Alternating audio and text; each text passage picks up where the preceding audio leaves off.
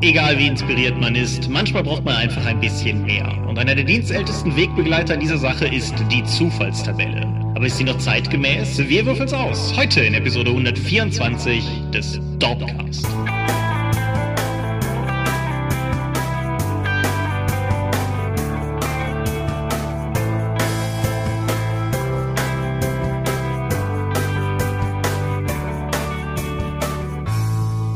Hi und herzlich willkommen zur Episode 124 des Dorpcast. Einmal mehr haben wir uns hier versammelt, um über Dinge zu reden, die mit Rollenspielen zu tun haben. Und wenn ich wir sage, meine ich zum einen dich. Michael Skorpio-Mingers, guten Abend. Und zum anderen mich, Thomas Michalski. Hi. Und worüber reden wir heute? Zufallstabellen und wie sie das Rollenspiel bereichern oder behindern können. Genau, das ist ein eines dieser Themen, die ihr euch gewünscht habt. Ich glaube sogar schon letztes Jahr, auf jeden Fall dieses Jahr. Also für letztes Jahr, auf jeden Fall für dieses Jahr. Und wir werden einfach mal sehen, was wir heute aus diesem Thema so herausgeholt bekommen. Das habe ich auch letztes Mal gemeint am Ende der zweiten Mechaniken-Episode, als ich sagte, es wird wieder regelig, aber eben anders. Bevor wir aber dazu kommen, bevor wir zu den Medien kommen, haben wir eine ganze Menge Sachen, die wir vorher irgendwie abfrühstücken können. Fangen wir mal mit Feedback und Korrekturen an. Fangen wir vor allen Dingen mit Korrekturen an. Wir haben letztes Mal eiskalt behauptet, dass Crowdfunding für Designers and Dragons wäre vom Uhrwerk Verlag. Das ist zwar sowas ähnliches wie richtig, aber das kommt über Feder und Schwert. Feder und Schwert sind ja mittlerweile eine Tochter von Uhrwerk, ändert aber nichts dran, dass die das machen und nicht Uhrwerk selbst. Dann waren wir ein wenig inkonsistent, ist mir bei der Aufnahme auch nicht aufgefallen. Die neue Serie von Matt Groening heißt Disenchantment, nicht Disenchanted. Und unsere Hörer haben ein gesteigertes Interesse daran, einen bestimmten Aussprachelapsus zu beheben. Legacy, Herr Mingers. Nee, manchmal muss man einen Weg zu Ende gehen, auch wenn man weiß, dass der falsch ist. Ich ziehe das durch. So. Genau. Und um auch an die eigene Nase zu fassen, es kam mehrfach tatsächlich im Feedback, dass die den Numenera-Exkurs in der letzten Episode ein wenig aus dem Nichts und ein wenig themenfremd gewesen wäre. Das ist richtig. Das ist ein massiv gescheiterter Versuch einer Analogie gewesen. Und ich wollte nicht mit dem, was ich gesagt habe, das Numenera-Regelwerk kritisieren, sondern halt einfach nur ein mal nicht regelbezogenes Beispiel bringen. Hat nicht gut funktioniert, sehe ich ein. Ist halt einfach so. Wenn ich das Regelwerk kritisieren wollen würde, würden mir eine Menge Dinge einfallen dass du Erfahrungspunkte sowohl zum permanenten Steigern als auch für temporäre Boost nehmen kannst, wäre so ein Beispiel. Dass die Pools, aus denen du deine coolen Kräfte speist, gleichzeitig deine Lebensenergie sind, wäre so ein Beispiel. Und, und, und, und. Genau, aber das, das war nicht mein Punkt beim letzten Mal. So, das alles gesagt habend, Crowdfundings, da gibt es eine Menge zu sagen diesmal. Während wir das heute aufnehmen, ist das Miniaturen-Crowdfunding für das schwarze Auge gestartet. Der Partner Westfalia Miniaturen aus Kanada, Schrägstrich Großbritannien, hat es sich nicht nehmen lassen, eine Lizenz dafür zu erstehen und bringt jetzt einzelne Heldenmodelle für das schwarze Auge raus. Man kann ähnlich wie beim Reaper Kickstarter jetzt für 200 kanadische Dollar, was etwa 130 Euro sind, sich erstmal 20 Resin-Miniaturen sichern. Je mehr Geld da zusammenkommt, desto mehr Miniaturen werden da oben auch draufgeworfen. Ist ziemlich gut gestartet, war innerhalb von 10 Minuten finanziert, während hier nach drei oder vier Stunden stehen wir schon bei fast der dreifachen Menge an der Grundsumme und das ist gerade dadurch auch zusammengekommen, dass die Leute die Gelegenheit haben, sich selbst selbst beziehungsweise ihren DSA-Charakter als Miniatur umsetzen lassen zu können für ein ganzes Stück mehr Geld. Und die werden auch Teil der normalen Reihe und können dann auch von anderen dann gekauft, bespielt werden. Das ist auf jeden Fall cool. Ich habe das in irgendeinem Kontext hier, glaube ich, auch schon mal gesagt. Mich hat das, das Projekt spätestens dann gehabt, als ich gesehen habe, dass der Hörner-Helm Held vom DSA 3 Grundbox-Cover als Miniatur existiert. Ja, Alrik immer da. Alrik immer da, genau. Ja, wir setzen zu dem und zu allen kommenden Crowdfundings, die wir hier noch nennen werden, wie immer einen Link drunter. Eines, von dem ihr schon wisst, kommt von System Matters und ist die Beförderung des Deutschen im Schatten des Dämonenfürsten, die Übersetzung aus dem Englischen von Shadow of the Demon Lord. Das Ganze liegt akut heute bei 160 Vorbestellern, hat momentan 16.255 Euro zusammen. Das heißt, der Finanzierungspreis oder die Schwelle wurde schon geknackt und wir sind nur noch wenige, wenige hundert Euro von dem ersten Stretch Goal entfernt. Das Ganze läuft noch bis zum 22. September. September. Und wer, wie wir, letztes Mal zumindest noch, sträflich keine Ahnung von dem Spiel hat, Systematas haben in ihrem Podcast momentan eine Sonderreihe, wo sie nach und nach das Spiel vorstellen. Sie haben einen, eins zu den generellen Regeln gemacht. Sie haben jetzt akut. Geschickt. Ja, ist ziemlich cool. Ist jetzt akut. Heute ist die dritte, oder heute habe ich gehört, ich weiß nicht, ob die heute erschienen ist. Auf jeden Fall die dritte Folge, die jetzt den Kampf näher beleuchtet hat und so. Das macht, macht durchaus Lust auf mehr. Und da kann man ja einfach mal auf die podcastenden Kollegen verweisen und sagen, echt gute Idee. Mhm. Außerdem läuft jetzt noch das Starfinder Paktwelten-Ding bei Ulysses und bei Feder und Schwert das Designers and Dragons. Die überholen sich immer wieder gegenseitig so um ein paar Euro und sind, während wir das hier aufnehmen, stracks auf dem Weg Richtung 15.000. Für Paktwelten sind da schon jede Menge Stretch Goals gefallen. Für Designers and Dragons stehen wir kurz vor der Finanzierungssumme, damit das Projekt auch wirklich dann gedruckt bei mir aufschlagen darf. Genau, bei dir aufschlagen ist ja akut korrekt, weil du, du förderst ja mit. Ich bin Bäcker Nummer eins, Junge. Ja, das kann ich von mir nicht sagen, aber ich bin beim Dämonenfürsten mittlerweile eingestiegen und mm. da entsprechend auch Teil des Ganzen. Und dann, über all das hinaus, wenn diese Folge online geht, müsste noch ein Crowdfunding gestartet sein, nämlich auch bei Ulysses, die Handbücher des Drachen Runde 2. Da kann ich dann vielleicht nächste Folge auch nochmal im Detail drauf eingehen, aber das Ganze ist halt mehr oder weniger eine Fortsetzung der Handbücher des Drachen, die es schon gab. Sprich, es gibt eine Monographie von Mayrich Dritter, es gibt eine Monographie von Lars-Hendrik Schilling und es gibt einen Essayband, dessen Essays ihr über die Stretch Goals nach und nach freischalten könnt. Das heißt, je mehr Leute mitmachen, desto mehr gibt es nachher auch zu lesen. Und ich befeuere das an dieser Stelle insofern natürlich auch sehr gerne, weil ich diesmal die Redaktion für die Reihe mache und zum ersten Mal aus meinem kleinen Layout-Bereich ausbreche und da jetzt tatsächlich eine eigene Reihe betreue. Und ja, man hat auch direkt gemerkt, dass du viel gehässiger geworden bist, seitdem du das machst. ist die Frage, ob es daran liegt oder an der, an der Produktionsseite, die ich ja auch mehr übernommen habe. Aber ja, beides. Du nanntest es letzte Woche irgendwann die Wut des mittleren Managements, wo ich mir gedacht habe, das ist mindestens ein Titel, den jemand unter seinem Namen führen müsste. Ja, ich habe ja ein paar Jahre Erfahrung in dem Bereich. ja, das, das passiert einfach. Genau. Darüber hinaus, ich habe letzte Woche noch in einem Starfinder Let's Play mitgespielt, wo jede Menge bärtige Ulysses-Mitarbeiter Skittermanda gespielt haben. Das sind Stitch-ähnliche, sechsarmige, pelzige Wesen, deren ganzes Naturell darauf ausgelegt ist, anderen Leuten zu helfen und äh, die dabei auch, aber auch oftmals Chaos anrichten. Das war ein sehr lustiges Let's Play, ein sehr stringenter Dungeon Crawl. Kann man, glaube ich, mal die zweieinhalb Stunden oder drei Stunden investieren, wenn man mal in Starfinder reinschauen möchte und allgemein bärtigen Männern dabei zusehen, wie man kleine, pelzige, niedliche Wesen spielt. Ja, ich war auch tatsächlich nach langer Zeit nochmal in einem Ulysses-Stream zu sehen, auch wenn die Bartquote da nur 50% betrug. Und das war die erste Folge der Drachenrunde. Die Drachenrunde ist ein neues Talkshow-Format bei uns, bei Ulysses, und wir reden über Rollenspieltheorie. Eine Verbindung zu den Handbüchern des Drachen ist natürlich spürbar. Und, aber der Plan ist durchaus, das auch weiterzuführen, wenn denn da die Resonanz positiv ist. Und zumindest zur Pilotepisode war die Resonanz bis jetzt bemerkenswert positiv. Also deutlich mehr, als ich persönlich das erwartet habe, auch einfach mehr Interesse, als ich das erwartet habe, was mich mich natürlich freut. Neben mir waren unser Chef Markus Plötz, unser Kollege Philipp Neitzel und die zuvor auch schon mal genannte Mayri Stritter dabei. Und wer reinschauen will, ich setze den Link auf das YouTube-Video. Läuft ungefähr eine Stunde. Wir haben auch schon den Ruf gehört, dass Leute das auch als Podcast haben wollen. Wohin das führen wird, werden wir sehen. Das kann ich gerade nicht sagen, aber das Video existiert auf jeden Fall und kann man sich angucken. Ja, dann gibt's noch, du hast ja gerne die Rubrik mit Ich live. Das kann, man jetzt auch wieder, kann ich jetzt zumindest auch sagen. Ich werde morgen nach München fahren und dort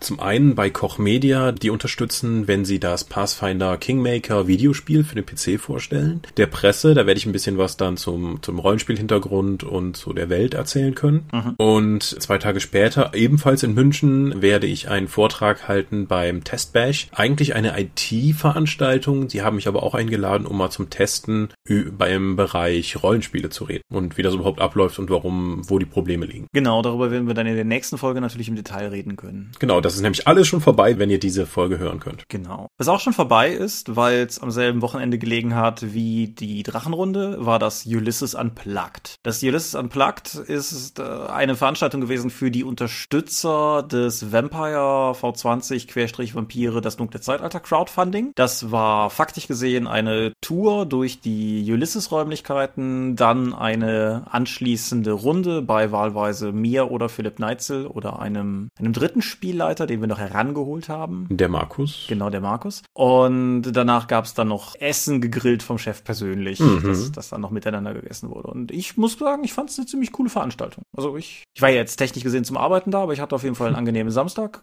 Einen schönen Gruß an die Leute, die mit mir am Dunkle Zeiten Rollenspieltisch gesessen haben. Es war für mich super cool, endlich da mal World of Darkness spielen zu können. Das habe ich in letzter Zeit viel zu selten in irgendeiner Form machen können und es hat auf jeden Fall sehr viel Spaß gemacht. Die Gruppe ist sehr schön auf das Abenteuer und aufeinander eingestiegen und das war auf jeden Fall cool. Hm. Du hast ja daneben ja. gesessen und gearbeitet.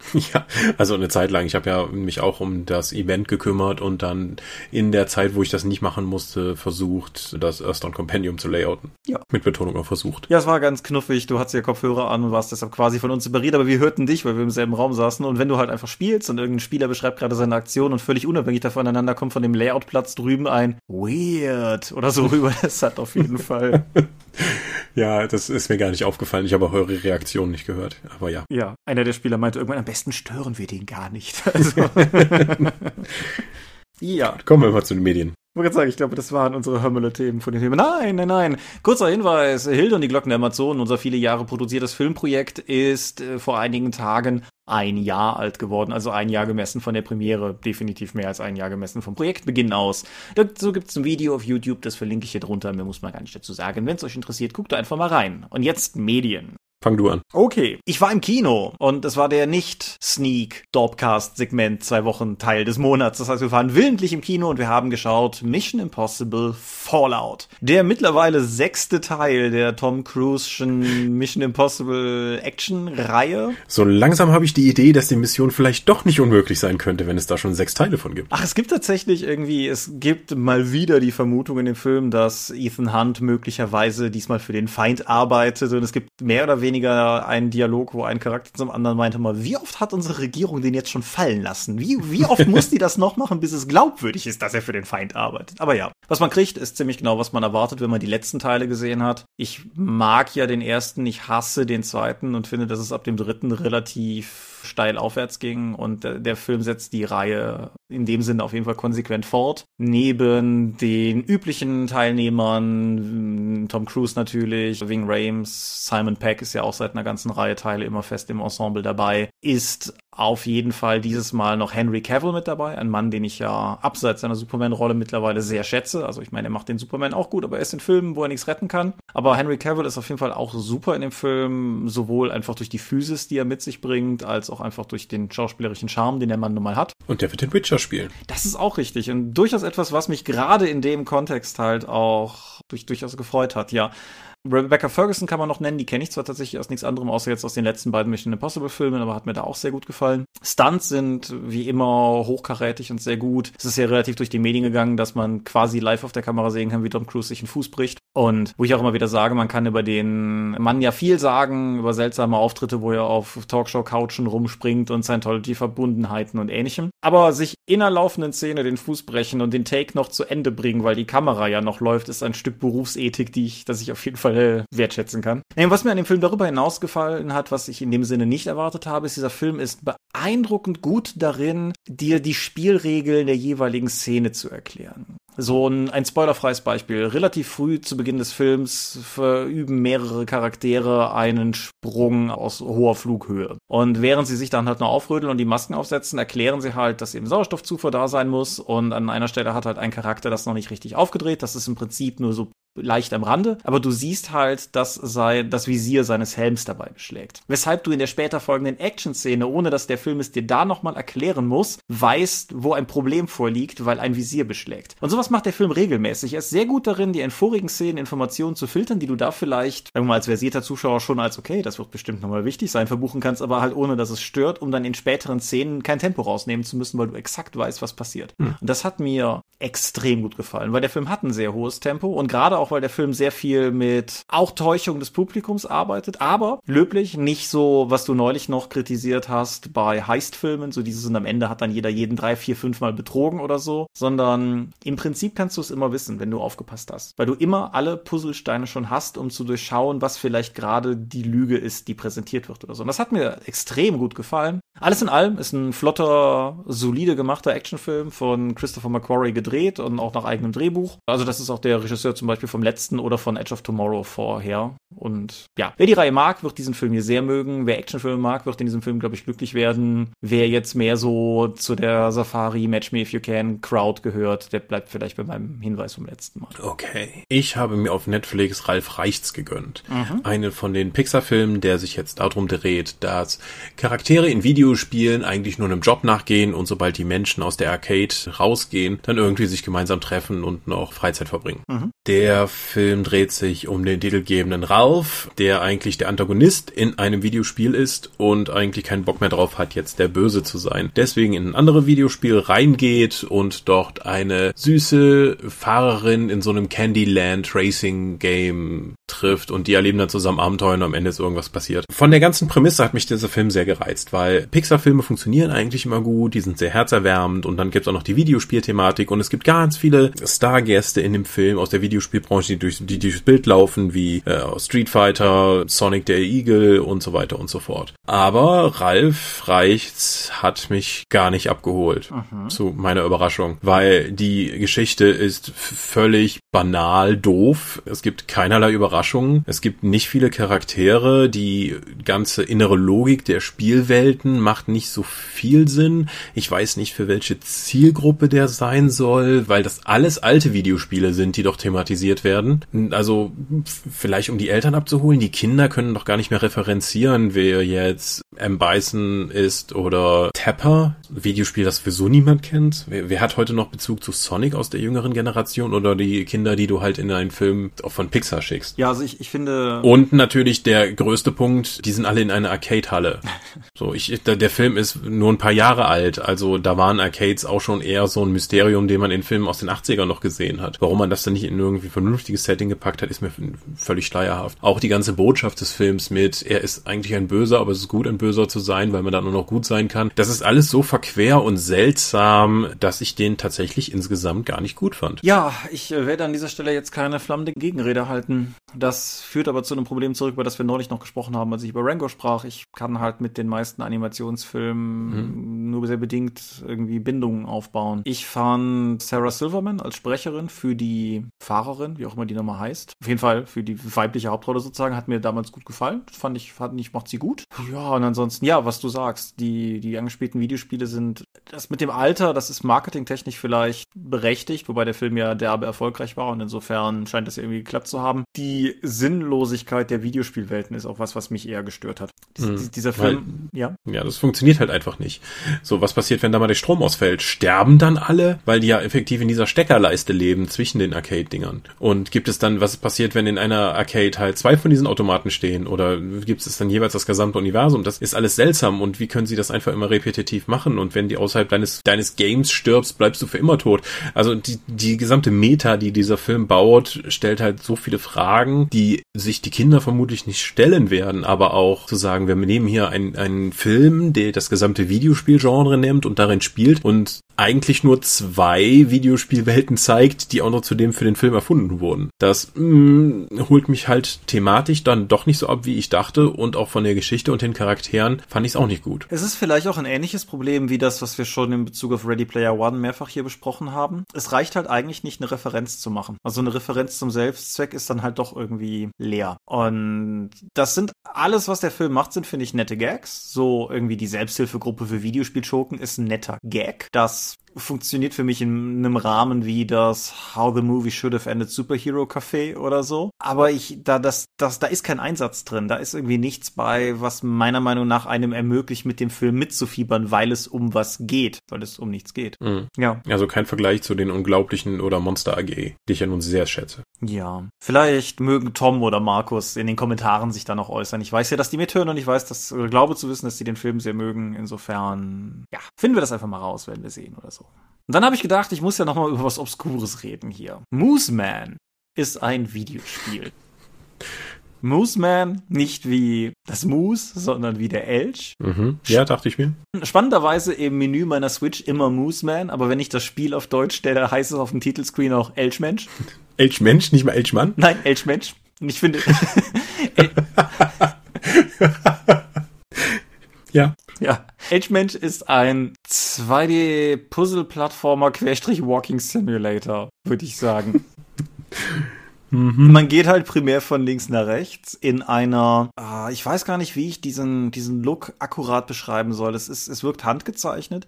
Es wirkt handgezeichnet, wie vielleicht in den 80er oder 90er Jahren manchmal noch so europäische Animationen funktioniert haben. Ultra geringe Framezahl und vor allen Dingen nicht das, was äh, japanische oder amerikanische Animationen ja häufig haben. Die sind ja sehr, wie soll ich sagen, sehr konsistent in ihren Konturen heutzutage. Halt das gar nicht. Es wirkt halt alles viel mehr, vielleicht auch ein bisschen Daumenkinomäßig, irgendwie so in die Richtung auf jeden Fall. Ein sehr, sehr eigenwilliger Look. Ist äh, von einem russischen Studio und verwendet äh, russische beziehungsweise prä-russische Mythen. Der Elchmann, Elchmensch, wie auch immer, scheint was zu sein, was halt da existiert. Und das Spiel arbeitet weitestgehend im Spiel selber nonverbal und hat nur manchmal zwischen einzelnen Spielkapiteln Texteinblendungen mit russischem Voice-Over. Und das Ganze ist sehr atmosphärisch, wenn man sich darauf einlässt. Das Ganze ist in ein, zwei Stunden durchzuspielen, daher auch ein bisschen mit meinem Walking Simulator Bezug. Das ist halt so ein Ding, das kannst du mal an einem Abend machen. Und das macht es eigentlich auch relativ, relativ gut. Und ich würde es vielleicht sogar unter, wenn es mal im Sale ist, holt es euch, verbuchen. Wenn nicht zumindestens die Switch-Fassung, aber so wie ich gegoogelt habe, scheint das nicht nur die zu betreffen, ein paar relativ seltsame Usability-Entscheidungen und Bugs hätte. Beispiele. Wenn du ein Spiel startest, das autosaved und du hast das schon mal gespielt, würdest du davon ausgehen,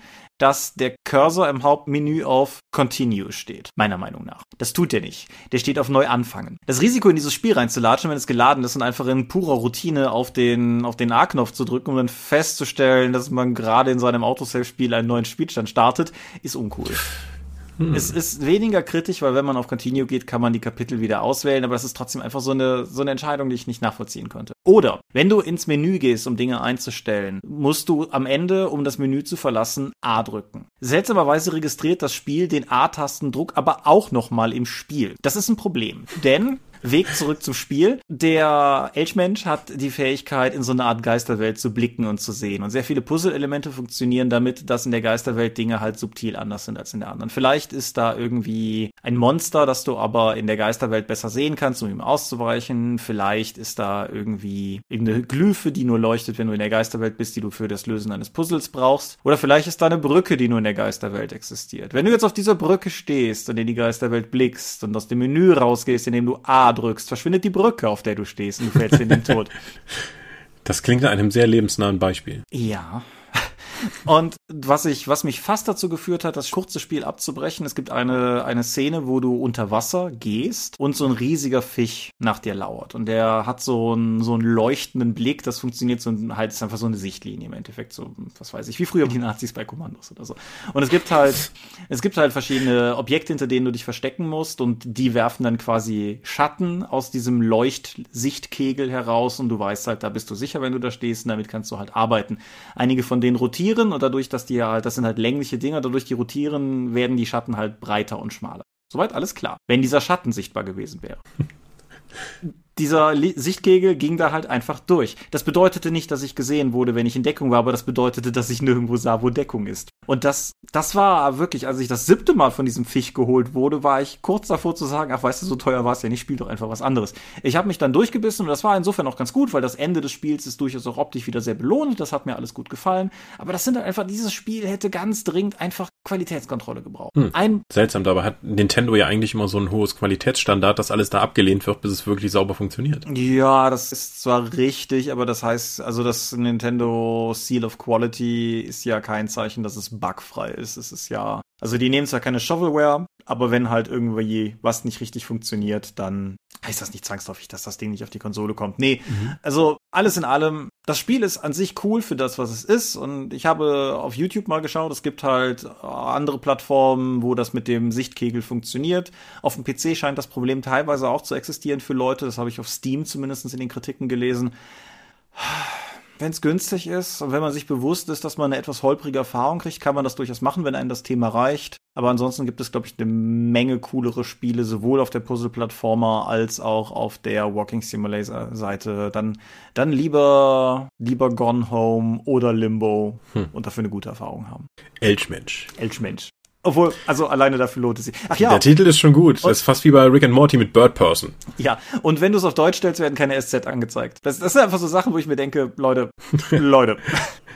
Okay. Ja, ich habe mal wieder was gelesen. Also ich, ich werde jetzt einfach mal eins von den ganzen Tabletop-Regelwerken hier vorstellen, das, weil ich habe so viel von dem Zeug gelesen, da muss ich auch mal hier in der Medienschau was zu sagen. Mhm. Und zwar das Armeebuch für Age of Sigma 2 für die Stormcast Eternals. Das sind ja Sigmas Bü äh, Büchsenmänner, ähm, also die Halbgötter, wo er, ähm, ich muss ein bisschen weiter ausholen, glaube ich. Also im Age of Sigma Setting hat ja Sigma einfach mal beschlossen, ich klaue jetzt hier mal mir jede Menge wertige Seelen zusammen von heroischen Leuten und schmiede die zusammen zu Halbgöttern und gebe denen einfach so halbgöttliche Waffen. Dann, das, dann ist das meine Armee, die hier mal dem Chaos richtig in den Hintern treten soll.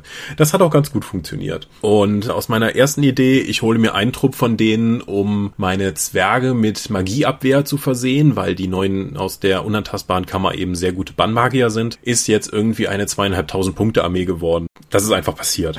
So, also habe ich mir auch mal das Armeebuch dazu geholt. Und ich war ja ziemlich angetan von dem Armeebuch für die Caradon Overlords, weil die als neue Fraktion der Zwer fliegenden äh, Steampunk Luftpiraten-Zwerge wirklich viele schöne Ideen in diesem Armeebuch drin hatten, viel Fluff, viele tolle Illustrationen. Also habe ich mir sowas von dem Stormcast Eternals Buch auch vorgestellt. So, womit ich jetzt nicht gerechnet habe, ist, dass die Stormcast Eternals einfach mal die siebenfache Auswahl an Einheiten haben, wie jede andere Fraktion in diesem Spiel. Das sind halt einfach die besten. Die haben, glaube ich, nee, also über 70 verschiedene Einheiten, Helden und so weiter, wo meine Carrot und Overlords Zwerge zwölf haben. Das führt natürlich in diesem Armeebuch auch dazu, dass jede dieser Einheiten und Truppentypen eine kleine Hintergrundgeschichte bekommen kann, wofür die da sind und warum die so awesome sind. Und das Problem ist, dass alle diese Zusammenfassungen der Truppen ganz grauenhaft geschrieben sind. Alle. Das ist fast nicht zu ertragen, dass das immer die geilsten sind und ja, die sind die größten Helden und die haben eine besondere Stellung in, das ist wie ein War Machine Hordes Buch nochmal zu lesen, wo die das auch damals die ganze Zeit gemacht haben. Nur jetzt eben mit einem noch krasseren Power-Niveau, weil es eben um Halbgötter von Sigma geht. Dabei ist der einleitende Teil, den, der neue Fluff, den sie geschrieben haben, eigentlich ganz spannend, weil jedes Mal diese Halbgötter sind quasi unsterblich. Wenn sie erschlagen werden, geht ein Blitz mit ihrer gesamten Ausrüstung und ihrem Körper zurück zu Sigma. Die werden neu geschmiedet und kommen dann wieder. Allerdings ist diese Neuschmiedung nicht perfekt. Jedes Mal, wenn du da neu geschmiedet wirst, verlierst du einen Teil deiner Persönlichkeit und deiner Erinnerung. Und bei einigen Stormcast, die jetzt schon ein paar Mal im Krieg gefallen sind, hat das eben auch schon krasse Auswirkungen. Es gibt einen Orden, der eben jetzt so extrem nur noch schwarz-weiß Denken betreibt, dass er selbst, äh, dass er Städte auslöscht, wenn die irgendwie kleine Diebstähle begangen haben, jemand daraus. Einfach um sicherzustellen, dass alles in Ordnung ist. Und diese düstere Herangehensweise an die eigentlich strahlenden Helden ist an sich ja etwas sehr Spannendes Spannendes. Nur geht dieses Thema in dem gesamten Hyper Sigma Power Porn des Buches ein bisschen unter. Mhm. Die Regeln, die drin sind, sind alle ganz spannend, aber die kriege ich auch über die kostenlose App, bis auf einige wie die Ausrüstungsoptionen. Dafür brauche ich das Armeebuch tatsächlich. Wenn du die Stormcast Eternal spielen möchtest, es kostet nicht viel Geld, dafür lohnt es sich, auch mal ein bisschen damit zu bekommen, worum es da eigentlich geht. Aus literaturischer Sicht, Sprachqualität ist das alles ganz furchtbar und ich glaube auch nicht, dass das an der Übersetzung liegt. Mhm. Ja, das war's. Ah, okay. Ja, das ist nun was, wo ich wirklich wenig zu sagen kann. Ihr, liebe Hörer, aber vielleicht schon, könnt ihr einfach mal in die Kommentare hauen, wenn ihr mehr, mehr Dorpcast-nahe Medien in der Medienschau haben möchtet. Mit dem üblichen Disclaimer, dass wir da halt immer so ein bisschen eingeschränkt sind. Also ich werde jetzt hier nicht irgendwie DSA-Bücher in der Medienschau besprechen oder so. Das, also, das, das schickt sich einfach nicht. Gut. Wollen wir zum Thema schreiten? Ja, warum auch nicht?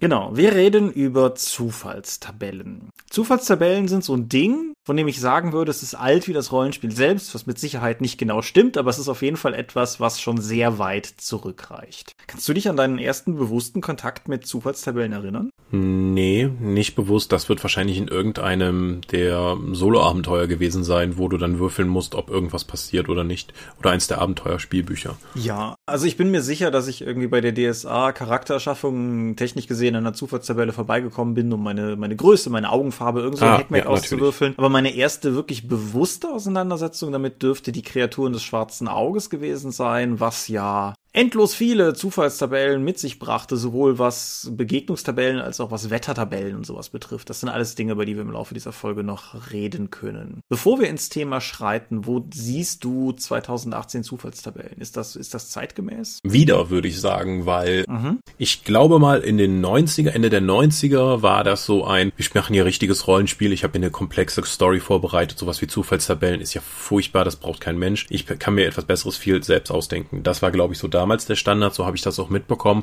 und dann natürlich auch so gesehen, bis ich gemerkt habe, dann in den 2000ern im Rahmen von D&D 3, dass mir das eigentlich sehr gut liegt und dass mir das Spaß macht und gerade durch Savage Worlds habe ich das nochmal wirklich, wirklich lieben gelernt, einen Abenteuergenerator zu benutzen. Ja, ich, ich mag Zufallstabellen, das wissen zum Beispiel Käufer der 1 6 Freunde durch die Abenteuergenerator-Tabelle, die da ja seit der ersten Druckauflage drin ist. Aber ich stimme dir zu, ich glaube auch, dass es momentan so eine gewisse Renaissance der Zufallstabellen gibt, auch wenn ich zum Beispiel gucke, System Matters betonen direkt schon in ihrer ersten Podcast-Folge zum Schatten des Dämonenfürsten, dass Zufallstabellen eine, eine relevante Rolle bei diesem Spiel spielen, wo du, glaube ich, sogar auswählen kannst, wie die Welt, also auswürfeln kannst, wie die Welt untergehen wird. Aber auch zum Beispiel der, der heiße Scheiß aus Schweden, also Mutant Year Zero hat ja seine Zufallstabellen drin und das kommende Forbidden Lands, auf das ich mich ja freue, wie auf kaum was anderes, hat einen signifikanten Zufallstabellenaspekt ebenfalls an sich. Insofern ist da, ist da auf jeden Fall wieder Raum für entstanden, kann man sagen. Mhm. Du hattest dich heute auch noch mal diesen Beitrag des Magic-Chefentwicklers verlinkt, den ich dir weitergeleitet hatte, genau. wo der einfach mal gesagt hat, hier sind 20 Lektionen aus 20 Jahren Erfahrung mit Magic. Und einer davon ist, dass Einschränkungen Kreativität fördern. Mhm. Das klingt erstmal total absurd, weil je mehr Freiheiten ich habe, desto mehr kann die Kreativität auch wandern. So. Nee,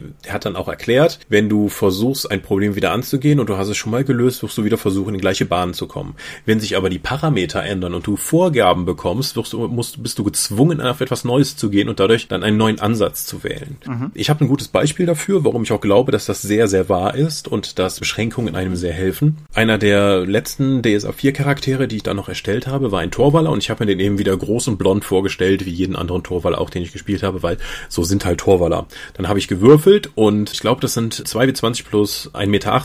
Ja, möglich. Sowas in der Art und dann habe ich eben eine 3 gewürfelt mit 2w20 und ich dachte mir so, so, ich bin 1,83 groß und ich habe schwarze Haare. So, so, das ist nur halt nur die 20 auf dem W20. So, okay, das, das passt überhaupt nicht zur Torwaller. Und plötzlich ging es dann los. Da ist eine Geschichte hinter. Das ist etwas, was eben kein typischer Torwaller ist. Und wie könnte das passiert sein? Und dann habe ich dann erst darüber einen, glaube ich, sehr viel interessanteren Charakter gemacht, der überhaupt nicht zum Rest eigentlich passt und deswegen, dadurch, dass er etwas aneckt und auch eine andere Herkunft hat, wesentlich interessanter ist als mein Standard-Vanille-Torwaller, den ich sonst gespielt hätte. Ich finde das vor allen Dingen interessant, weil das einen Aspekt bei der Charaktererschaffung gewissermaßen wieder aufgreift, den Verfechter von Charakterauswürfelsystemen immer wieder anführen, nämlich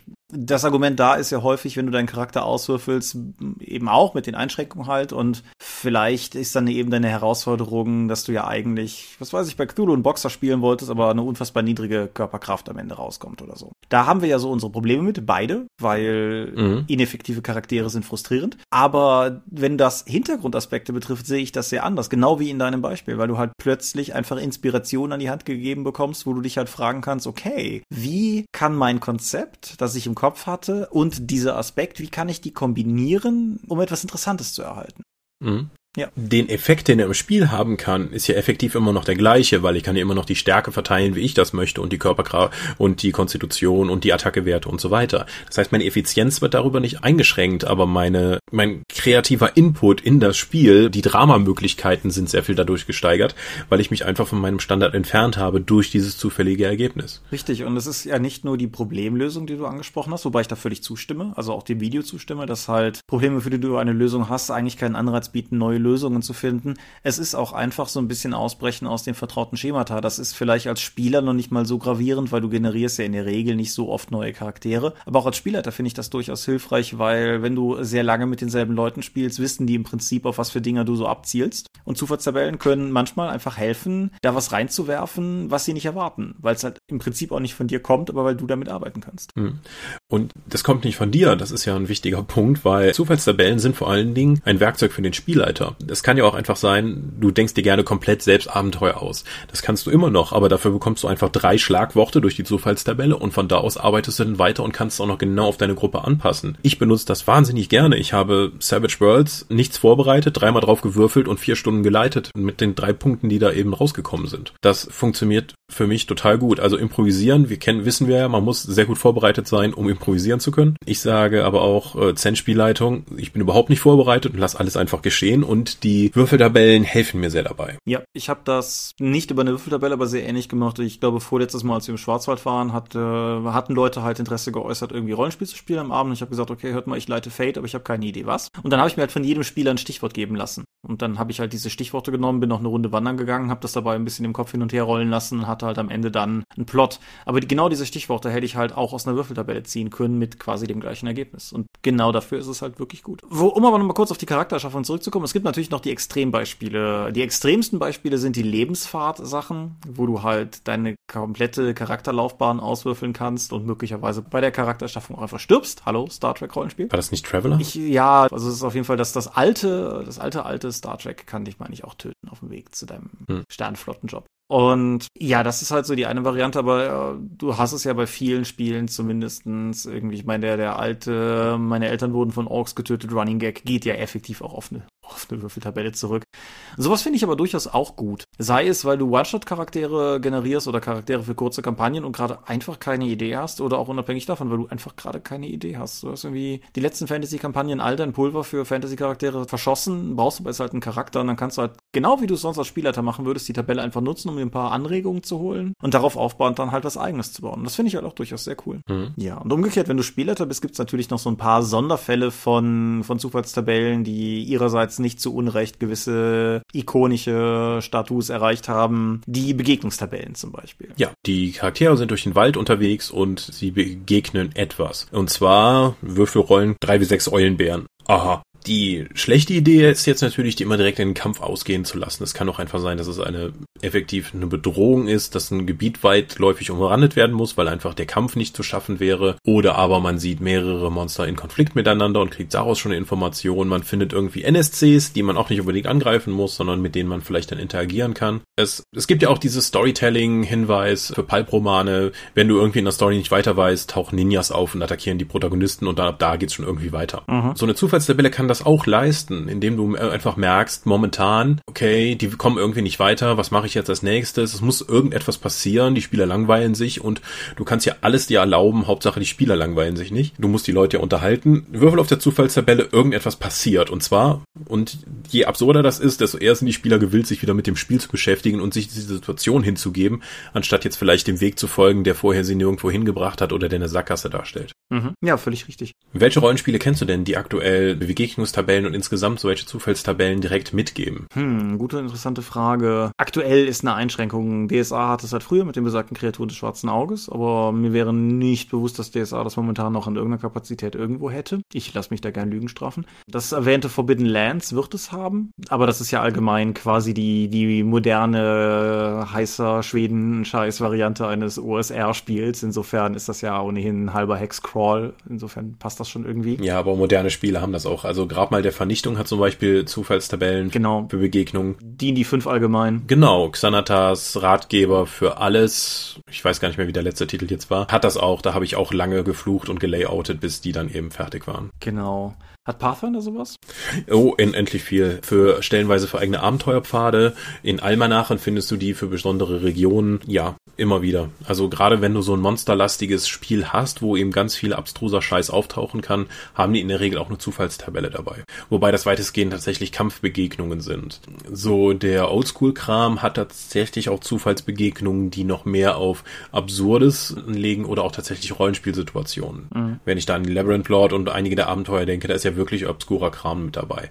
Aber auch solcher Kram wie Mutantia Null hat ja. auch Zufallstabellen für Kram, den du finden kannst, der entweder neue komplette Plots startet oder einfach ein Meta-Gimmick ist oder auch spielerisch Nutzen bringen kann. Oder eben weiteren Kampf startet oder du verlierst ein Bein oder so Späße. Ja, in dem Sinne muss man natürlich auch Numenera nennen, wo es genauso ist. Also Numenera unterscheidet ja zum Beispiel zwischen Cypher, also diesen Einweg-Artefakten, die du nur in begrenzter Anzahl mit dir rumtragen kannst und Kuriositäten, lustigen kleinen Gimmicks, die einfach nur narrativ so ein bisschen hübsch sind, um sie zu finden und hat für all das halt auch entsprechende Würfeltabellen. Und gerade bei den Kuriositäten, die hatten meine Spieler gerade am Anfang auch durchaus sehr, sehr ins Herz geschlossen und es führte zu mehreren, ach, kannst du nicht noch einmal auf die Tabelle würfeln? Einfach weil, weil Leute noch hören wollten, was da noch so an, an verrücktem Kram rauskommen kann. Und insofern, das ist aber schon alles mehr oder weniger so eine Richtung des Marktes. Ne? Also schon alles irgendwie so die. Die? Ah, wie soll ich das sagen? Die, die nicht die World of Darkness oder Unknown Armies oder Kult oder sowas. Du meinst eher ein ergebnisorientiertes Rollenspiel? Ja, sowas suchte ich, genau, ja. Genau, warum bekommen nur die ergebnisorientierten Rollenspiele entsprechende Werkzeuge für den Spielleiter und der Rest ist eben Spielleiter, du bist so geil, dass ihr es in der Zellrollenspiel, denk dir selber was aus. Das ist eine gute und berechtigte Frage, die ich auch an dieser Stelle einfach unterschreiben würde. Ich habe ja wie gesagt, auf dem Ulysses Unplugged Vampire das dunkle Zeitalter geleitet. Und ungeachtet der Tatsache, dass ich unglaublich Bock hatte, nochmal Welt der Dunkelheit zu spielen, saß ich halt trotzdem dann letztendlich da, um für vier mir nicht bekannte Spieler einen sechs bis sieben Stunden umfassenden Plot aus dem Kopf zu drücken. Und das ist gar nicht so trivial. Gerade wenn du sowas hast wie, wie das dunkle Zeitalter, was halt einfach eine sehr breite, große Leinwand ist. So Mittelalter, machst du mehr so, machst du mehr so Frankreich, machst du mehr so Deutschland? Machst du mehr so Spanien? Gehst du in den Osten? Gehst du über die Inquisition? Machst du was mit den Mongolen? Die kommen. Es sind unglaublich viele Optionen und es hätte teilweise einfach geholfen, zu sagen, ach komm, ich würfel mal einfach zwei, dreimal auf diese Tabelle und guck mal, was ich so als, als mögliche Startprämissen so finde. Ich habe es effektiv wieder so gelöst wie damals auch mit Fate und bin zu einem Kumpel gegangen, dem Dorpschen Matthias, und habe gesagt, hör mal, hier dunkle Zeit, da gib mir mal irgendwie was. Und dann hat er gesagt, Mongolen. Dann habe ich was mit Mongolen gemacht. Das ist so eine Art, also Matthias als Zufallstabelle zu bezeichnen, halte ich nicht für ganz falsch. ja. Weil du gibst ihm ein bisschen Input und dann kommt irgendwas Zufälliges dabei raus. Genau, und das ist. Das ist auch niemals das Gleiche, wenn du zweimal fragst. Das ist richtig und das ist einer der Gründe, warum ich unglaublich gerne mit ihm plotte, weil, also, da, wie gesagt, du kriegst halt immer auf jeden Fall irgendwie eine gute oder eine, eine kreative Idee raus.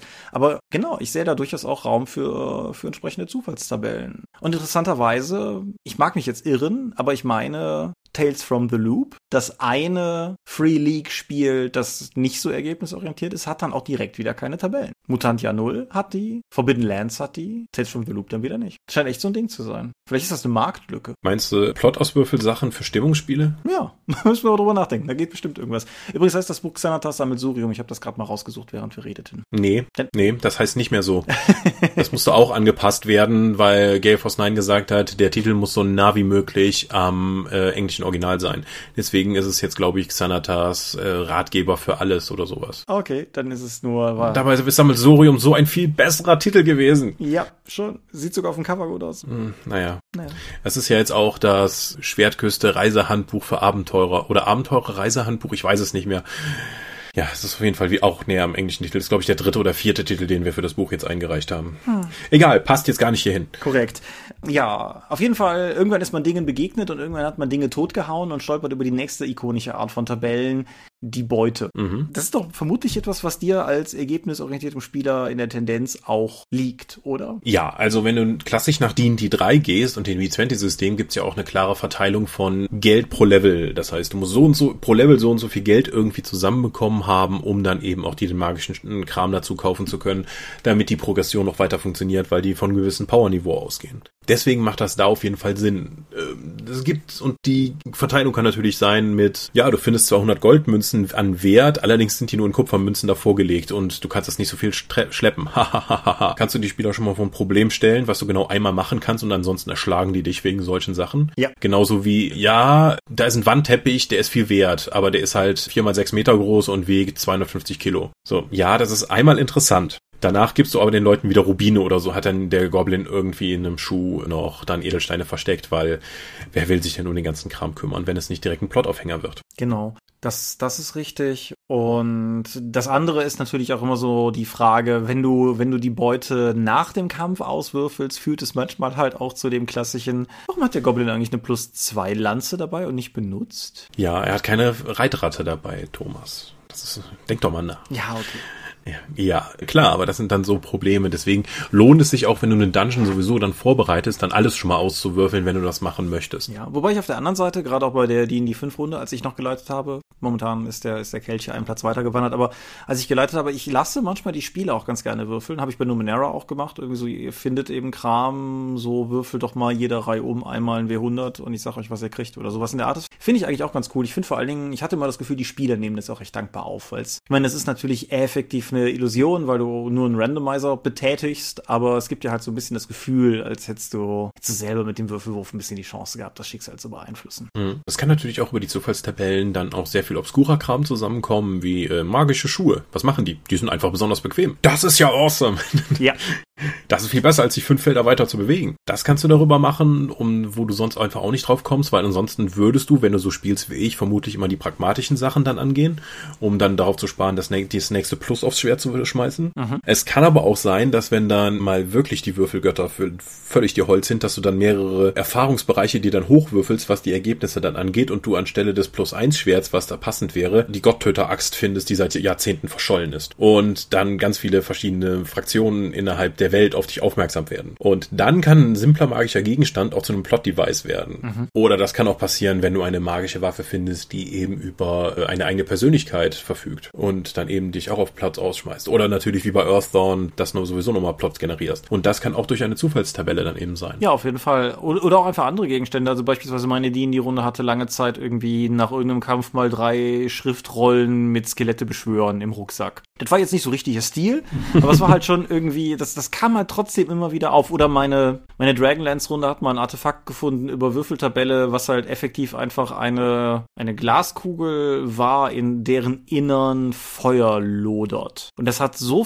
weil niemand wusste, was das ist, es war sich halt auch keiner darüber im Klaren, ist das jetzt Random Loot, ist das ein Plotgegenstand oder so? Und das hat so viel, ja nicht, nicht Spielanreiz im Sinne von, da sind Abenteuer daraus erwachsen, aber einfach Spielanreiz im Sinne, dass das immer wieder am Tisch aufkam. So, wir haben ja noch diese Kugel, wir wissen nicht, was sie macht, aber vielleicht benutzen wir sie dieses Mal. So, das finde ich funktioniert halt besser, wenn du auch Artefakte im Spiel hast, die vielleicht zufällig sind, weil du nicht so in die, nee, der Spielleiter hat es uns gegeben, dann wird es schon wichtig sein, Falle tippen kannst. Mhm, interessanter Gedanke. Du kannst als Spielleiter ja natürlich das Ding auch immer wieder manipulieren oder dann einfach, wenn du hinter dem Schirm würfeln möchtest, dann sagen, okay, ja, ihr findet jetzt, oh ja, folgende Sache und dann anstelle das Ergebnis zu benutzen, dann den dann den Plot-Gegenstand unterjubeln, um ihnen die Illusion zu geben, dass es ein zufälliger Gegenstand wäre, der dann aber dann handlungstragend wird wenn du Bock auf sowas hast. Ja, auf jeden Fall. Was halt auch ganz cool sein kann, wenn halt irgendwie fünf Sitzungen später sie rausfinden, dass das Ding, was sie bei den Orks gelootet haben, in Wirklichkeit das heilige Artefakt von sonst wie noch ist, was sie jetzt gerade gebrauchen können oder so.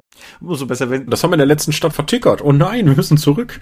Ja, das, das wollte ich auch gerade sagen. Oder du hast es liegen lassen. So, was? Das alte Schwert, mhm. das braucht doch keiner. Was hat das für Werte? Nee, lass das hier, komm, das lohnt nicht. Ja. Aber die ideelle Wert.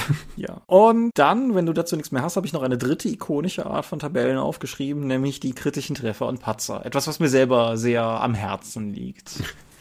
Ja, Rollmaster hat ja über viele Jahre sich nur darüber gerettet, also zumindest in meiner Außenwahrnehmung, weil ich habe das ja nicht gespielt. Aber dass es halt unfassbare, umfangreiche Tabellen für kritische Treffer hätte und dass es ja immer was Besseres wäre, wenn je umfangreicher die Tabelle ist. Ja, das ist etwas, wo ich meine, meine Zweifel habe. Ja. Aber auf der anderen Seite ist einer der vielen Gründe, weshalb ich damals mit Warhammer Fantasy Roleplay so mich so in das Spiel verliebt habe, letztendlich genau dieser, nämlich die kritische Treffertabellen. Das war nicht der einzige Grund, aber das war auch etwas, was ich in dieser dieser Form selber damals noch nie so gesehen hatte. Genau, du tötest den Gegner nicht einfach nur, sondern du schlägst ihn den Kopf ab und der fliegt ein wie sechs Meter in eine von durch ein wie vier bestimmte Richtung. So. Lustig. Ja, manchmal eskalieren die auch in die falsche Richtung. Irgendwie, du triffst dich selber mit dem Kriegshammer am Oberschenkel, der Treffer dringt in deinen Brustkorb ein und du bist tot. So. Ja, Rollmaster hat da die legendäre unsichtbare Schildkröte, über die man stolpert und sich selbst unter einem Schwert ersticht. Ja, okay. Das ist aber wenigstens noch irgendwie so was ähnliches wie Absicht dann. Aber ja, ist auf jeden Fall. Mhm. Aber ja, auf der einen Seite nehmen sie zwar immer so ein bisschen das Tempo raus, aber ich finde schon durchaus gerade, also ich würde es irgendwann nicht mehr für jeden, jeden Goblin verwenden, aber ich finde, das ist schon eine relativ effektive Art der Spielerbelohnung unter Umständen auch. Mhm.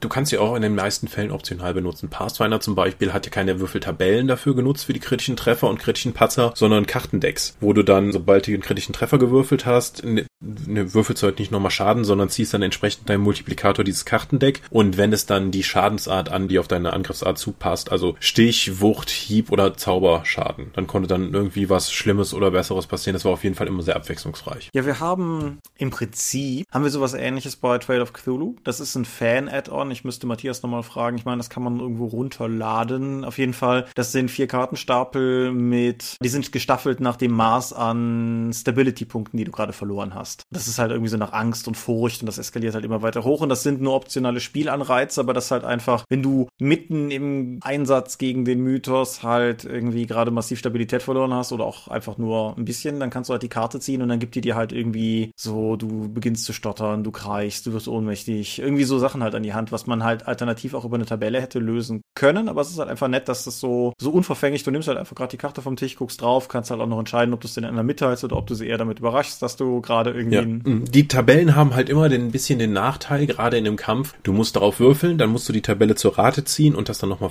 nachschlagen gegebenenfalls, ja. was da genau passiert. Die Karte hat den Vorteil, oh, es ist was passiert, ich ziehe direkt die Karte und da ist direkt der Effekt mit allen Regeln drauf. Mhm. In normalerweise. Das beschleunigt das Spiel und es ist irgendwie auch befriedigender, als diese Tabelle dann nochmal nachzuschauen. Ja, unsere. Ich mochte das sehr bei Warhammer 3, wie das die Wunden geregelt hat, weil so viele Lebenspunkte, wie du verloren hast, musstest du eben Wundkarten ziehen und wenn du einen kritischen Treffer dabei hattest, musstest du die Wundkarte halt umdrehen und da war der Effekt dann drauf, der negativ dann auf dich draufkommt. Mhm. Also spannende Mechanik, hat aber so ähnlich wie bei Warhammer 3 viele Fehler waren, halt zu viel Kram auf den Tisch geführt. Ja, das wäre jetzt auch meine Vermutung gewesen. Ich finde auch, solche Mechanismen dürfen nicht überhand nehmen. Also das funktioniert jetzt bei unseren Cthulhu-Karten, das sind halt, wir haben die so in, ja, du kennst dieses kleine Spiel, dieses kleine, kleine Spielkartenformat, das du manchmal auch bei so, so Brettspielen dabei hast, irgendwie. Ja. Ne, so in der Größe haben wir die halt, das reicht für den Zweck ja voll und ganz. So groß waren auch die Wundmarker bei Warhammer 3. Ja, oder dass du halt irgendwie normale, normales Pokerkartenset hier 63,5 mal 88 irgendwo liegen hast, aber halt nur eins davon oder so, das finde ich okay. Wenn es darüber hinausgeht, dann wird's halt irgendwann konfus auch. Und dann, dann finde ich, verliert es auch ein bisschen seine Wirkung, weil es dann nur noch eins von vielen ist. Dann wird's von Gimmick zur Arbeit. Genau. Ja. Ich finde das mit den Kartensets aber durchaus interessant, weil es dir auch die Möglichkeit gibt, das halt zu individualisieren. Wenn du jetzt sagst, ich möchte halt nicht die ganz krassen Effekte hier in meinem Deck haben, dann nehme ich die halt raus. Oder wir spielen eh nicht mit Magie, dann nehme ich alle Magie-Elemente damit raus. Oder auch für, wenn du solche Kartenelemente hast, für Plot tatsächlich, so wie Talk oder auch Talk hat ja das Dramadeck mhm. und da haben die Spieler ja auch über die Karten die Möglichkeit, noch den Plot sehr stark zu beeinflussen, indem sie da eine Karte spielen, dass zum Beispiel jetzt in der Cyberpapacy gerade die Kirchenpolizei vorbeikommt und sich eine Verfolgungsjagd mit ihnen liefert. So, ja, dafür kriegen, das, die haben sich ihr eigenes Leben schwieriger gemacht. Alle kriegen, je nachdem wie schwierig es war, dann neue Gummipunkte und dann geht's weiter. Und diese Decks kannst du halt selbst nach einem Gutdünken zusammenstellen, genau wie bei Savage Worlds das Adventure Deck. Ja, da ist eine Karte drin, die einen Gegner auf die dreifache Größe anwachsen lässt. Wenn das nicht in dein Setting passt, nimmst du die Karte einfach nicht in dein Deck mit rein. Ja. Ich hatte auch schon diverse Male darüber nachgedacht, ob man den 1w6 Freunde Abenteuergenerator vielleicht über Karten realisieren könnte und das dann ganz vielleicht als Download oder irgendwie als Limited Print Run oder so zu machen. Funktioniert in dem Fall halt nicht gut, weil es viele Tabellen mit wenigen Ergebnissen sind und es funktioniert definitiv besser, wenn es eine Tabelle mit vielen Ergebnissen ist. Mhm. Vielleicht mache ich da mal eine alternative Version irgendwann von. Aber ja, das ist auf jeden Fall, auf jeden Fall ganz cool. Wobei ich halt auch Nachteile bei den, bei der Kartenlösung sehe, vor allen Dingen was die Wahrscheinlichkeiten betrifft. Also wenn sich das noch in einem kleinen Rahmen bewegt, dann, dann geht das noch. Also ich habe hier letztes Mal über Liebe in den Zeiten des boah, Quarenet glaube ich, auf jeden Fall das Erzählspiel geredet. Und das hat ja auch eine, im Prinzip eine Erfolgsmechanik, die man auch über einen Würfel hätte lösen können oder über eine Würfeltabelle hätte lösen können, wo es halt eben ja, ja und, ja, nein, nein, nein und und so weiter Kartenergebnisse gibt und du ziehst halt eine von den Karten und wir haben halt nachher mal geschaut und die Kartenwahrscheinlichkeiten sind halt unterschiedlich viel verteilt. Das könntest du halt im Prinzip auch über eine Tabelle lösen, aber da geht es halt noch. Aber wenn du halt in größere Bereiche kommst, sagen wir, du hast eine W100-Tabelle und du hast halt eine verschieden häufige Anzahl, mit der die einzelnen Ergebnisse vertreten sind oder du hast sowas, wie du es eben mit den Torwallern zu Beginn gesagt hast, du würdest halt, das ist jetzt Unfug, aber du würdest ein Kartendeck machen, um die Haarfarbe zu ziehen und das halt 20 Karten und davon sind sieben blond oder so. Mhm. Das, das finde ich, führt das Ganze halt schon irgendwie. Dann ist es als Kartendeck nicht sinnvoll, ja. Äh, aber wenn du es zum Beispiel für die Plot-Elemente machst oder auch für Magiepatzer, kannst du zumindest das umgehen, dass alle Magier in der Runde sich nacheinander einscheißen, weil alle immer wieder das gleiche gewürfelt haben, weil die Karte halt nur einmal im Deck ist. Ja, das ist Dann richtig. kannst du damit zumindest mehr Varianz reinkriegen. Außerdem weißt du, wenn die Karte schon mal gespielt wurde und es in dem System halt nicht direkt wieder reingemischt wird, dass dieses Ergebnis jetzt erstmal, bis es in den Effekt kommt, der das Deck eben neu mischt, dann auch nicht mehr passieren wird. Dann kannst du auch schon mal auf einer Meta Metaebene damit arbeiten. Andys Fähigkeit, damals bei Warhammer nicht nur fatale, sondern auch fäkale Patzer hinzulegen, war, war ja wirklich beeindruckend gegen jede Statistik. Ja. Aber ja. Was Karten auch nicht können, sind zum Beispiel Glockenkurven. Also nicht gut können, finde ich. Also du kannst halt, wenn, wenn du eine Zufallstabelle machst und die ist nicht mit irgendwie, also die ist mit 2W6, aber nicht als W66 wie bei Mutantia 0, sondern eben tatsächlich einfach aufaddiert, dann hast du ja eine, eine gehäufte Wahrscheinlichkeit für die mittleren Ergebnisse und sowas ist halt dann auch bei Karten direkt wieder damit verbunden, dass du, dass du einen übertrieben großen Karten Kartenstock brauchst, um einfach die höhere Wahrscheinlichkeit darzustellen. Also ich denke, man kann unterm Strich sagen, Karten funktionieren vor allen Dingen dann gut, wenn du eine gleichwertige Wahrscheinlichkeit hast, die Ergebnisse zu erzielen. Mhm. Gut. Ja. Also insgesamt, was sollen wir sagen? Würfe, Zufallstabellen, tolles, super Werkzeug. Wird nicht genug von Rollenspielen genutzt, meiner Meinung nach. Ist eine ganze Weile ziemlich verpönt gewesen, zu Unrecht. Es ist ein super Werkzeug in der Vorbereitung des Spielleiters und auch um Improvisieren einfacher zu machen. Ja, ich unterschreibe das alles. Was mir gerade noch einfällt, müssen wir nicht groß drüber reden, aber Namensauswürfeltabellen finde ich sind gerade als Spielleiter auch einfach Gold wert. Mhm. Wie heißt der? Ja, äh, Ralf. Der andere ist auch schon Ralf, ja, äh, genau. Ja, es, es gibt eine, eine lange und äh, traurige, eine, eine weit zurückreichende, bis heute zitierte traurige Geschichte aus meiner Star Wars-Runde, wo sich die ganze Gruppe mal weigerte, mit einem NSC zu reden, weil er Kalle hieß, weil dem Spielleiter, also mir, gerade in diesem Moment wirklich, wirklich, wirklich, wirklich kein Star Wars-Name einfiel, als er den ganz dringend brauchte. Aber ja. Mhm. Nee, ich schließe mich aber ansonsten vollständig an. Also, ich mag Zufallstabellen, sie sind ein cooles Element. Sie dürfen für mich das Spiel nicht 100% bestimmen. Also, ich will immer noch im Zweifelsfall als Spielleiter eine Vetomöglichkeit haben, gerade wenn es an sowas wie Abenteuerplanung geht. Da fällt mir gerade ein, wir haben gar nicht über Stranded geredet. Ha! Dabei, haben, dabei haben wir auf der Dorf schon mal selbst ein Rollenspiel rausgebracht, das eigentlich nur auf Zufallstabellen basiert. Genau, Hemmingers, was ist denn Stranded? Stranded war unsere Lost-Parodie, die wir geschrieben haben, um uns eben über diese fürchterliche Serie aufzuregen, oder zumindest ich. Und da wir davon ausgingen, dass Lost eigentlich nur auch auf Zufallstabellen basiert, weil nichts da zusammenhängt und Sinn ergab und da man das eher sich selbst zusammenreimen musste, haben wir entsprechende Tabellen auch gebaut, um dieses Erlebnis dann noch mitzuhaben im Rollenspiel. Genau. Ich erinnere mich noch, dass der damalige Cthulhu-Chefredakteur Frank Heller sehr enttäuscht war mir gegenüber, dass es, als er sich näher angeschaut hat, nicht als adäquates Lost-Rollenspiel herausstellte, sondern als ein verrücktes Produkt aus Zufallstabellen, das zwei Leute und einen Kasten Cap produziert haben. Nee, das ist, ja? Ja, ja. ja, ja. Ach, guck. Und ja, man kann ja mal reinschauen. Ist auch ist ein gewisses Maß an Meta-Humor drin. Es gibt Tabellen mit Würfelergebnissen, die man einfach nicht erreichen kann. So zwei wie irgendwas Tabellen mit einem Ergebnis eins oder so. Aber hm. ich denke, es ist lustig, um es mal einmal durchzuscrollen und dann hat man auch alles rausgeholt, was inhärente drin steckte oder so. Ich glaube, Tom will bis heute eine Fortsetzung machen. Ja, von mir aus. ja, Zufallstabellen. Eure Gelegenheit, uns zu sagen, was ihr davon haltet und uns, wenn ihr mögt, an positiven oder negativen Beispielen teilhaben zu lassen. Was mich auf jeden Fall interessieren würde, wäre, ob ihr irgendwas Erzählerischeres kennt, was über Zufallstabellen funktioniert. Vielleicht gibt es ja auch so einen Hipster-Indie-Scheiß, der massiv über, über Zufallstabellen operiert, den wir jetzt ja einfach gerade nicht auf dem Schirm haben. Also nichts, was ich bis jetzt in meinen kurzen Ausflügen in die Indie-Szene erlebt hätte, hätte das Kriterium erfüllt. Aber wer weiß das schon. Sermon. Wir sind die Dorp, wir sind ein willkürlich zusammengestellter Haufen und man findet uns unter www.die-dorp.de. Doch bringen wir neben dem Dorpcast auch Rollenspiel-Downloads zu eigenen und fremden Systemen. Manchmal veröffentlichen wir sie als Buch. DorpTV berichtet vor allen Dingen von Konsumessen unter youtube.com slash die Dorp. Wir sind auf rspblogs.de, Google+, Facebook und Twitter. At die Dorp geht an Tom, at Sehenworte geht an mich. Sehenworte ist der Name meines Blogs und meines Instagram-Accounts. Wir veranstalten die Drakon, die kleinen und sympathisch bei Backcourt in der Eifel das nächste Mal vom 12. bis 15. April. Stimmt das? Nein. Vom 26. bis 28. April, glaube ich. Die offizielle Webseite dazu gibt es auf drakon.contra.de. Und möglich wird das alles durch eure milden Spenden auf Patreon. Paywalls haben wir keine und alle Infos gibt es unter patreon.com slash. Ja, vielen Dank fürs Zuhören. Ich bin sehr gespannt, eure Kommentare zu lesen. Wir hören uns in zwei Wochen und lesen uns vorher.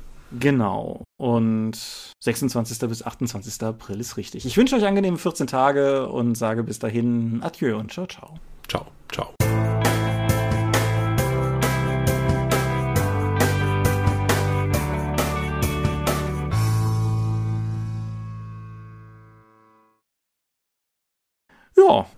Kann man machen. Kann man machen. Ich finde. Du musst am Ende dann noch einen entsprechenden Würfel-Soundeffekt dann runterlegen vor dem. Ich bin gespannt. So wie bei Futurama. Ich bin Gary Gygax und erfreut euch zu sehen. Oh, das ist auf jeden Fall eine gute Idee. Das mache ich, ja. Gut, wir hatten schon wieder nichts von Amazon, ne? Kein Katsching. Nein, aber, aber diesmal hatten wir auch einfach nichts von Amazon. Insofern. Traurig. Ja. Wird sich aber, denke ich, bald ändern. Ich möchte zeitnah mal in diese neue Tom Clancy Jack Ryan Serie reinschauen, die da jetzt erschienen ist. Okay. Ja, ich würde sagen, wir hören auf für heute, wa? Gerne. Ich stoppe.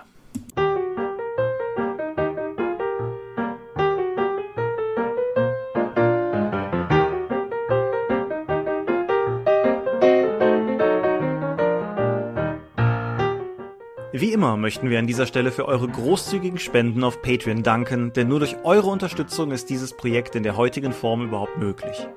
Unser besonderer Dank gebührt dabei wie stets den Dorp Ones, also jenen, die uns pro Monat 5 Euro oder mehr geben. Und laut Stichtag 1. September sind das 8088, Ali Schara, Lambert Benke, Gerrit Bonn, Andreas Korsten, Tobias Kronert, Daniela Dorifer, Michaela Fege, Björn Finke, Marcel Gehlen, Stefan Glück, Stefan Göritz, Granus, Markus Greve, Matthias Günther, Jörn Heimeshoff, Heinrich, Dominik Ladek, Lightweaver, René Kulig, Stefan Lengel, Angus MacLeod, Moritz Melem, Ralf Merck, Mofte, Orkenspalter TV,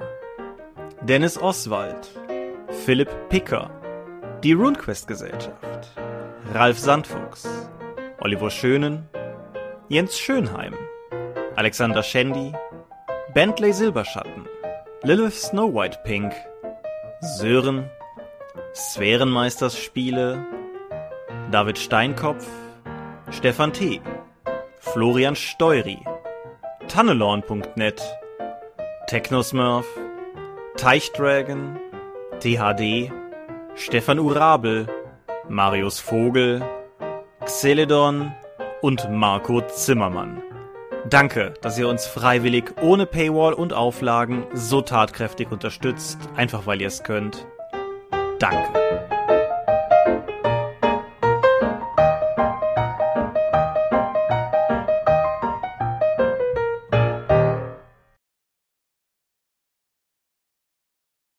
Sermon.